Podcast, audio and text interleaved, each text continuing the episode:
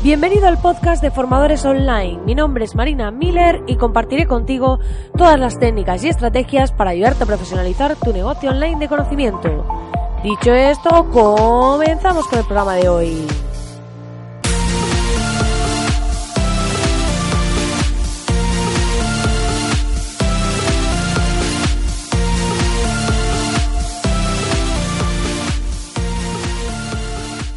Muy buenos días, querido oyente, muy buenos días. Estamos aquí al lunes y estamos terminando el mes de abril, a la vez que empezamos esta semana extraña, en la que tenemos un día festivo en España, el miércoles, y en algunos sitios me han dicho que también el jueves. Así que espero que aunque sea una semana distinta, estéis empezando el lunes con las pilas cargadas, que hayáis logrado desconectar el fin de semana y que vengáis a tope de energía. Ya acabo de terminar mi clase de CrossFit y estoy andando por la calle otra vez de nuevo grabando como una loca este podcast porque como os comenté en algún programa pues hay veces que no me da la vida, me pongo el micro de solapa, este de corbatita que se pone en el cuello, voy con el móvil en la mano y voy grabándolo para luego cuando en cuanto llegue editarlo y subirlo y así podéis tener el podcast a tiempo para aquellos que me escucháis eh, por la mañana y demás, que me habéis escrito varios, que me escucháis desayunando, muchos desde Latinoamérica y demás. Saludos a todos los compatriotas y eh, por eso lo hago así porque prefiero eh, hacerlo con un poquito de peor calidad de audio, pero que podéis escucharlo a, en el momento como solo lo soléis escuchar.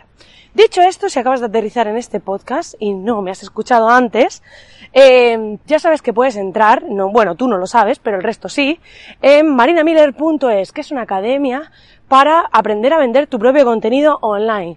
Es una academia totalmente gratis de momento y puedes apuntarte y acceder a todas las masterclasses que hay dentro, en las que vas a aprender un montón de cosas sobre estrategia, diseño, marketing, todos los básicos que necesitas para vender tu propio contenido online. Y esta vez sí que sí, que espero que con estos días festivos y demás me dé margen para añadir algunas masterclasses nuevas que tengo a medias y me gustaría pues poder aportaros más valor con este podcast y con las masterclasses. Además, ahora voy a empezar a hacer publicidad de la academia para conseguir más audiencia. ¿Por qué voy a hacer esto? Pues por una sencilla razón, y es que eh, estoy buscando el hacer crecer la comunidad.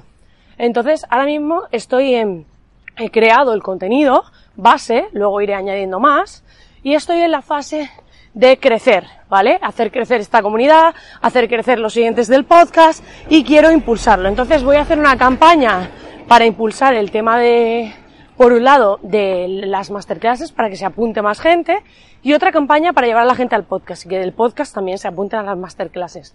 Voy a hacer pruebas y es a lo que viene el programa de hoy. Hoy vamos a hablar sobre prueba-error, ¿vale? Cómo testar nuestras estrategias. Y os voy a poner un ejemplo de un caso real de un nuevo lead que tengo, que estamos ahí negociando para entrar como cliente. Este mes pasado entraron, entraron varios y pues ahora me ha llegado un nuevo lead y creo que su caso os puede inspirar.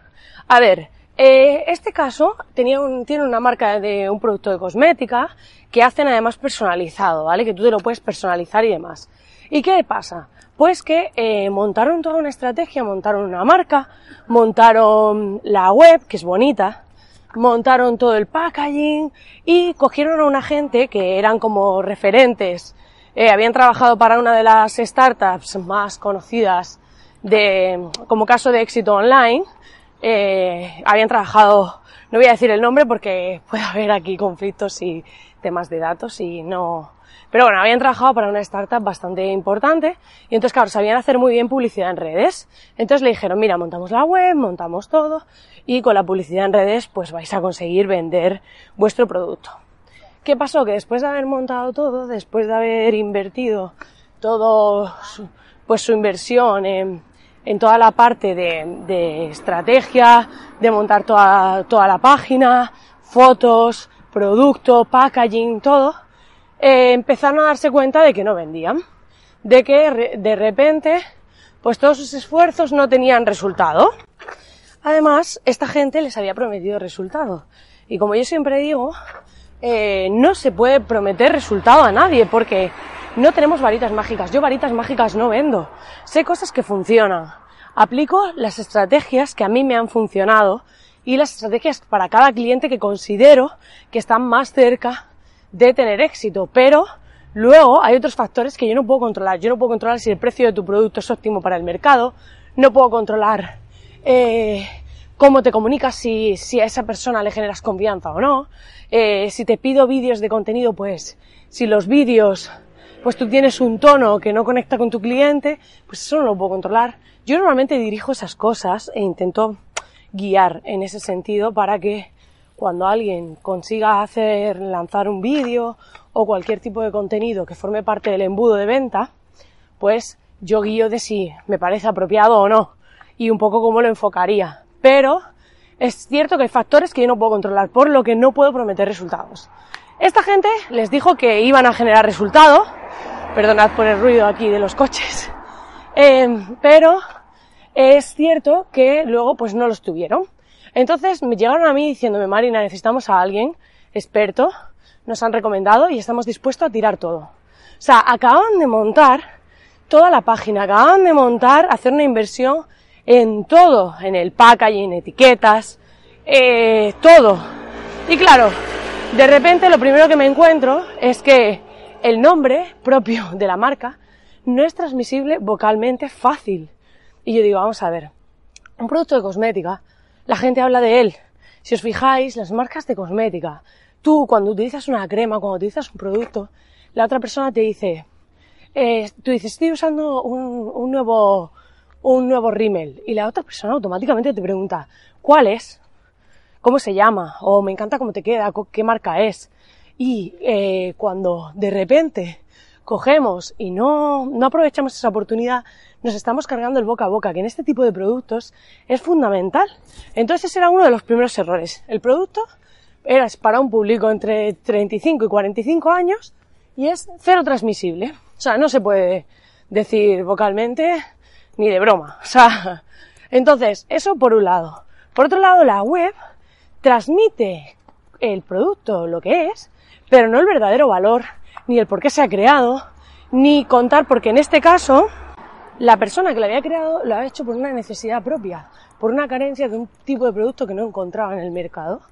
Y si, si esa misma persona, seguramente más personas como ella, es decir, que realmente si transmitiese su historia, el por qué lo ha hecho, el qué es lo que le aporta, cómo se beneficia todos los días, y eso lo contamos desde un aspecto emocional, con un vídeo potente, probablemente cuando tú llegues a esa página te va a convencer mucho más.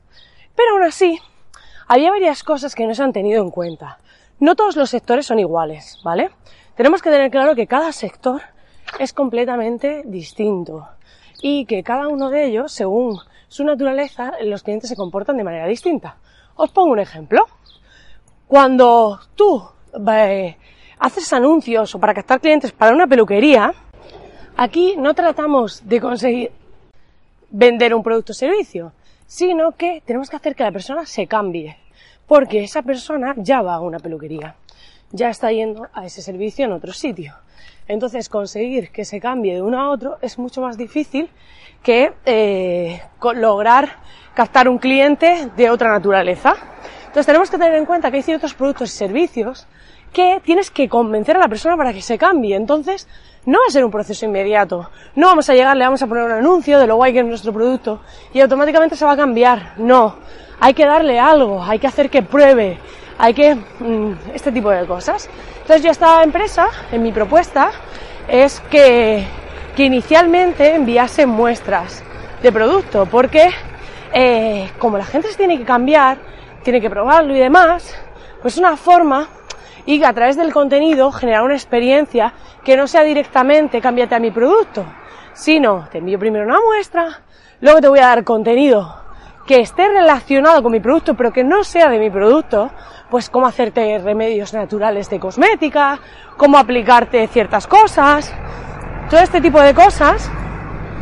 Entonces va a ser muy útil el poder eh, generar esa confianza previa, lo que siempre digo a la venta, generar en ese proceso, ¿vale? Esa confianza, porque es muy importante que esa persona, cuando le vayamos a vender, ya nos considere una marca de referencia, que ya nos considere que realmente le hemos dado cosas, le hemos aportado valor y no sea una venta directa.